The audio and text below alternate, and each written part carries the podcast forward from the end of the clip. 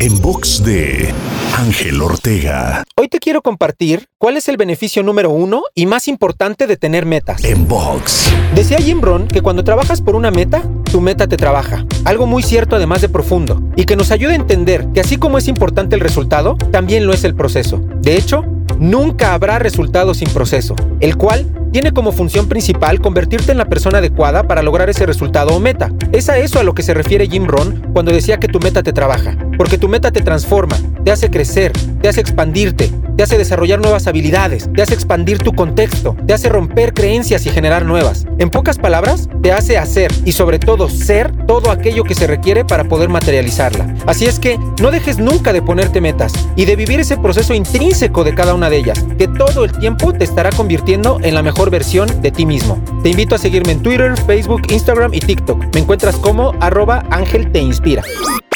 En box de Ángel Ortega. En.